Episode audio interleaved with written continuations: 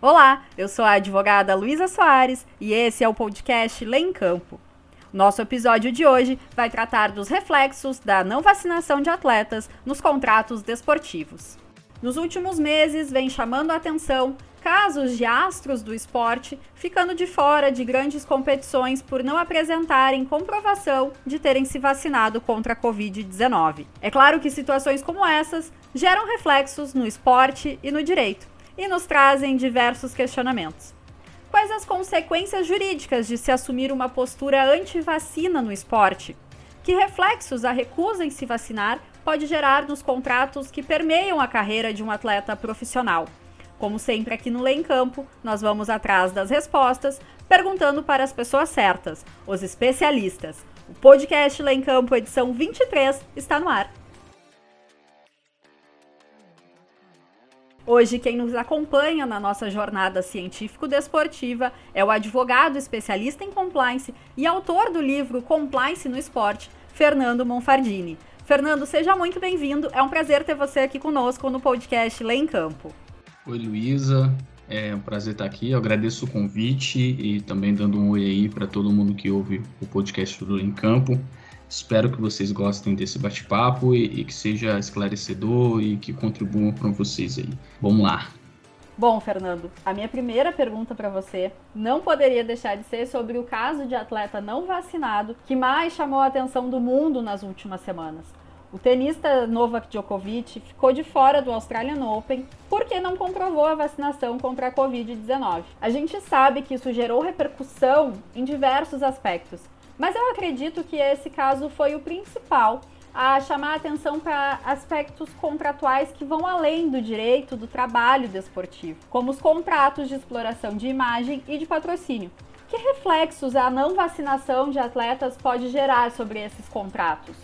Hoje, o atleta de alto rendimento, um atleta do, do nível do, do Djokovic e de outros, além da performance dele influenciar no, na carreira a imagem também, né? Além há uma união entre performance e imagem, porque hoje a gente fala também do esporte como competição, mas o esporte também como entretenimento, como movimentação de, de massas e, e, também a influência do, do marketing, toda essa indústria do marketing está é, inserida dentro do esporte.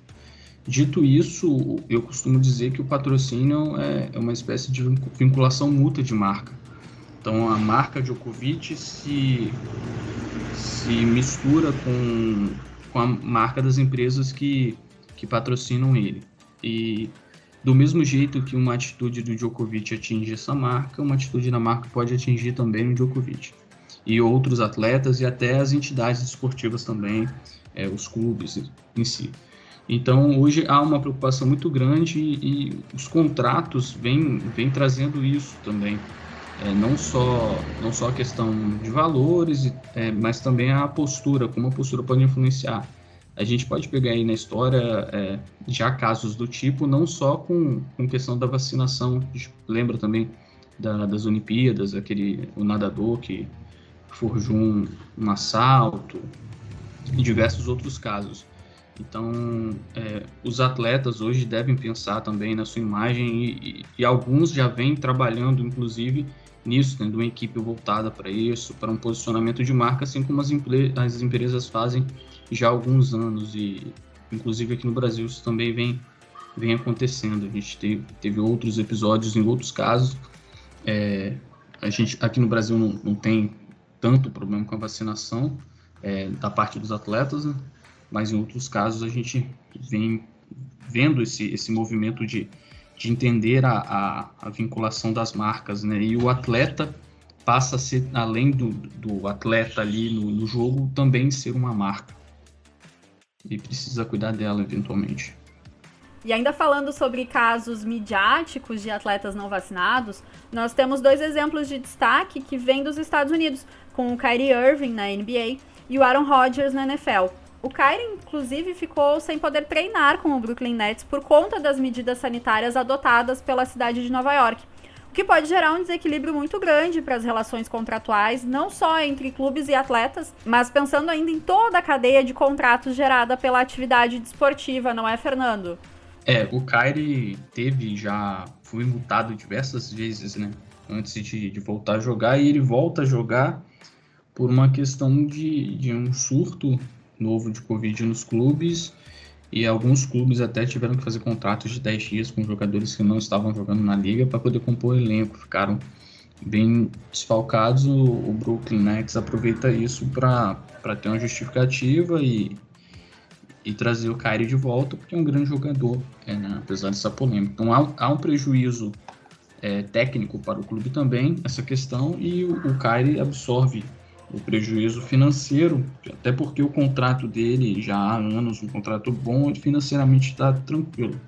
E aí os clubes vão começar a ter que pensar outras dinâmicas, né? Fica muito difícil você rescindir um contrato com, com o Kyrie da vida é, por essa a questão de vacinação, até porque não, não há, acredito eu que não há previsão direta e a, até a cultura dos Estados Unidos é mais, mais liberal a respeito disso e justificar essa uma rescisão desse tipo ficaria muito oneroso ao clube. Então há, esse, esse desequilíbrio por essa, nesse aspecto, né?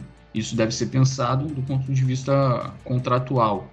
É, e aí, pela autonomia privada, né, pela autonomia das partes, seria possível. Não acredito que legalmente os Estados Unidos vá caminhar para esse tipo de coisa. O Aaron Rodgers, ele já ele alega né, que ele está imunizado por terapias que não são não são homologadas pela ciência, digamos assim, e se nega a tomar vacinação.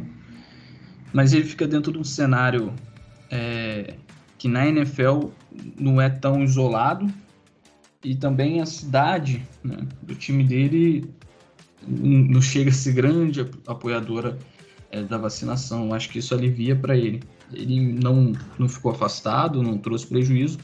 A, liga e o, e o clube é conivente. Então, começar é também importante começar a medir, né? Quais os riscos desse tipo de postura dentro do futebol, do esporte em si, é o futebol americano, no basquete e no, no futebol, no, nos outros esportes coletivos que trazem multidões também. É, e também como isso vai se refletir no, nos contratos. Contratualmente falando, é plenamente possível que haja um, uma forma de, de se resolver caso haja uma previsão prévia. Né? Quando o Kyrie, por exemplo, ele entra no Brooklyn antes da, do surto, antes da epidemia, né, da pandemia de Covid, então não, não havia essa previsão direta, fica difícil você chegar e, e rescindir.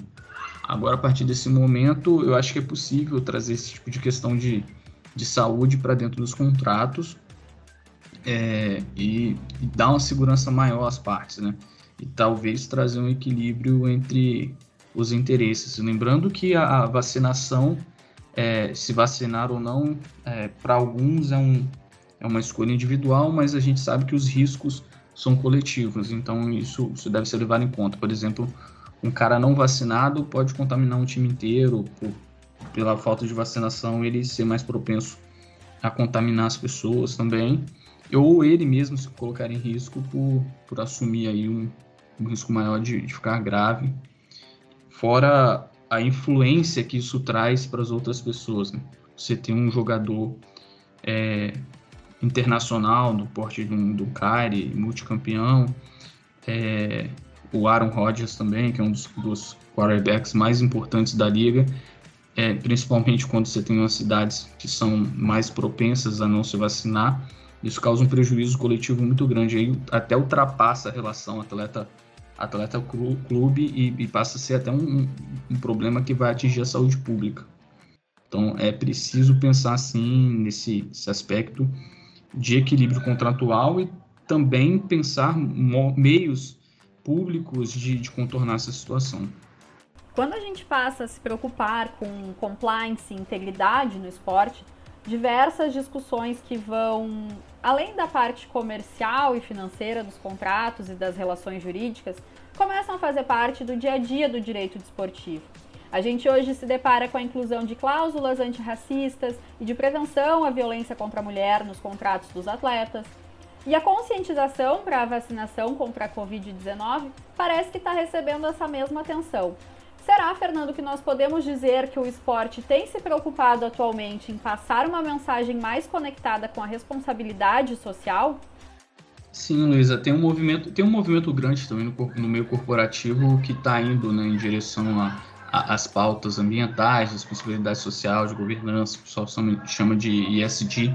Eu acho que também isso influencia muito, acaba indo para o esporte, que se as, as marcas, as patrocinadoras estão entrando nesse movimento, acaba é, o esporte absorvendo. É, e se a gente for olhar e, questões semelhantes, mas que não são tão semelhantes, existem contratos de atletas que proíbem eles, por exemplo, andar de moto, que causa risco à integridade física dele e ele pode acabar causando prejuízo no clube. É, praticar esportes radicais, por exemplo, é, existem contratos de atletas que proíbem esse tipo de situação e é plenamente aceitável. É, então a gente pode pensar em, em ter esse tipo de situação pelo, pela mesma justificativa, do mesmo jeito que você é, corre o risco de ficar grave quando tem uma vacinação, você é, andar de moto pode causar um, um acidente grave. A gente teve isso no, esporte, infelizmente, né? Não, não tem muito tempo, um atleta faleceu de acidente de moto, um atleta jovem até, estava andando de, de moto sem capacete e eu tenho quase certeza que o contrato dele não permitia isso. É, e agora os clubes também estão fazendo cláusulas antirracistas, por exemplo, estão inserindo dentro do contrato com, com jogadores cláusulas que podem, podem trazer prejuízo a eles caso eles pratiquem atitudes racistas. É, eu, não, não, vou citar os clubes aqui para não parecer que eu estou levantando bandeira de alguém, mas é, existem clubes que já estão trazendo isso, pelo menos três que eu tenho ciência já trouxeram. É, então esse movimento está vindo forte, a gente tem jogador preso por, por, violência contra a mulher, violência sexual, e isso precisa ser fortalecido no esporte. A gente sabe a cultura, não só do esporte, né, a cultura da sociedade é, tem seus problemas, precisa evoluir, e eu acho que o esporte tem um papel muito importante nisso. Por movimentar paixões, movimentar milhões de pessoas, é, passou da hora do, os clubes e os atletas assumirem sua responsabilidade de, diante dessas questões tão importantes mundialmente. Recentemente, a CBF publicou seu guia médico para as competições de 2022, em que uma das sugestões e recomendações é a exigência da comprovação do esquema vacinal completo contra a Covid-19 pelos atletas e comissões técnicas. Na tua percepção, Fernando, diante de todo o cenário da pandemia no Brasil da realidade, da mentalidade do futebol brasileiro. Essa é uma exigência que tende a permanecer e se efetivar no nosso futebol. O que a gente pode esperar dessa medida? É difícil a gente dizer se vai, vai pegar ou não. É plenamente possível de, de funcionar, né? Mas é, fazer o exercício futuro a gente não sabe, né? Eu também acho que vai durar um pouquinho mais a, a pandemia. É, já estão trabalhando com, com a ideia de endemia, mas para isso funcionar, inclusive, na minha opinião, eu estou longe de ser cientista, entendo, não entendo do assunto, mas eu, eu penso eu que para a gente tratar uh, o Covid como, um, como uma endemia, a gente precisa ter uma, uma base de vacinação forte, senão a gente vai continuar tendo gente que fica grave e entupindo aí o, o a, a, a saúde e inclusive afetando pessoas que estão com outras doenças.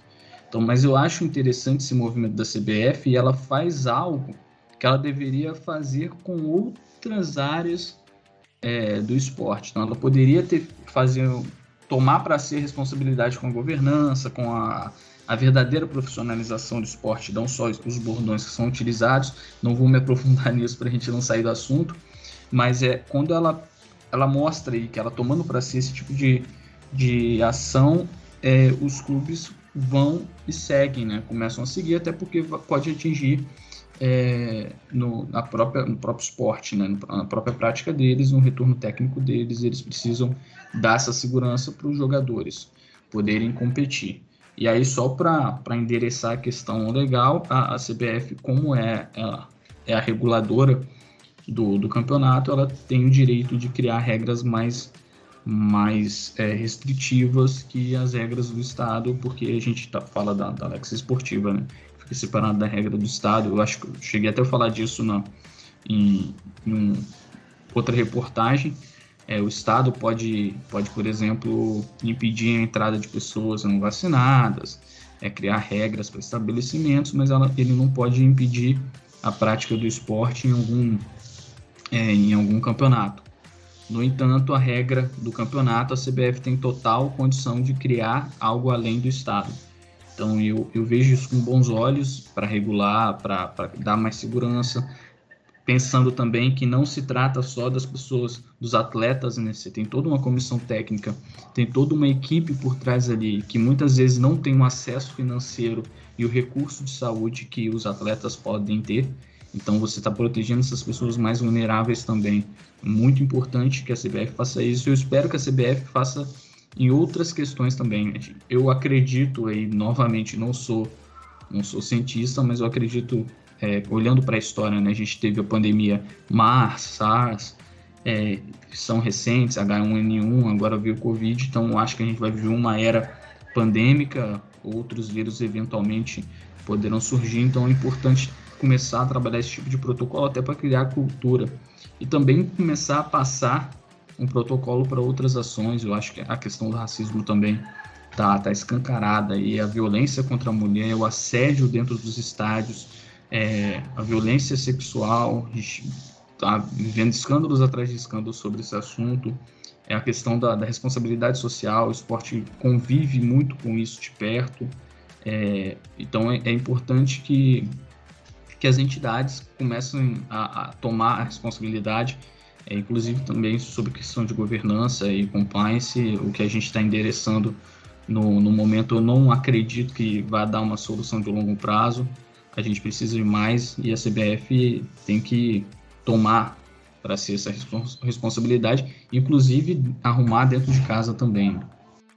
Legal demais a gente tratar desse assunto que vem tomando conta do noticiário esportivo e que é uma preocupação mundial. A gente lembra que a pandemia não acabou e que todas as medidas para o enfrentamento e a contenção do coronavírus e das suas variantes são essenciais para a nossa vida.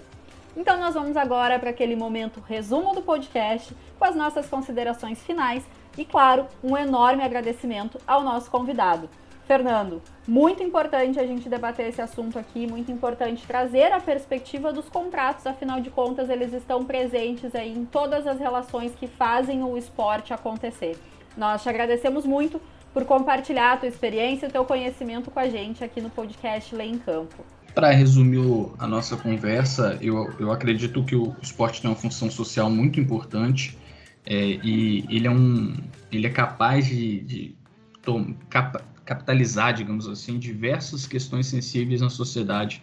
Então a gente, a gente precisa trabalhar mais essa união entre, entre o ambiente corporativo, as empresas, é, os clubes, os atletas e a sociedade. Então pensar nas relações contratuais, nesses vínculos de imagem entre empresas, entidades esportivas e atletas e como a gente quer ver o esporte, né? O esporte vai ser mero entretenimento, vai ser a competição ou vai ser aquela coisa que move paixões também, é que consegue juntar o entretenimento, a paixão e a responsabilidade social. Eu acho que a tendência é que isso fique mais forte, até pelo, pelo caminho que o meio corporativo está tomando, é, de, de ter um pouquinho mais de responsabilidade, de tentar olhar é, para além do, do, lucro financeiro. A gente sabe que o, o, o, futebol em si, os esportes americanos talvez não, mas o futebol em si é, não, é um, não é tão rentável financeiramente para a, o clube, mas é, estão tentando também até dar mais,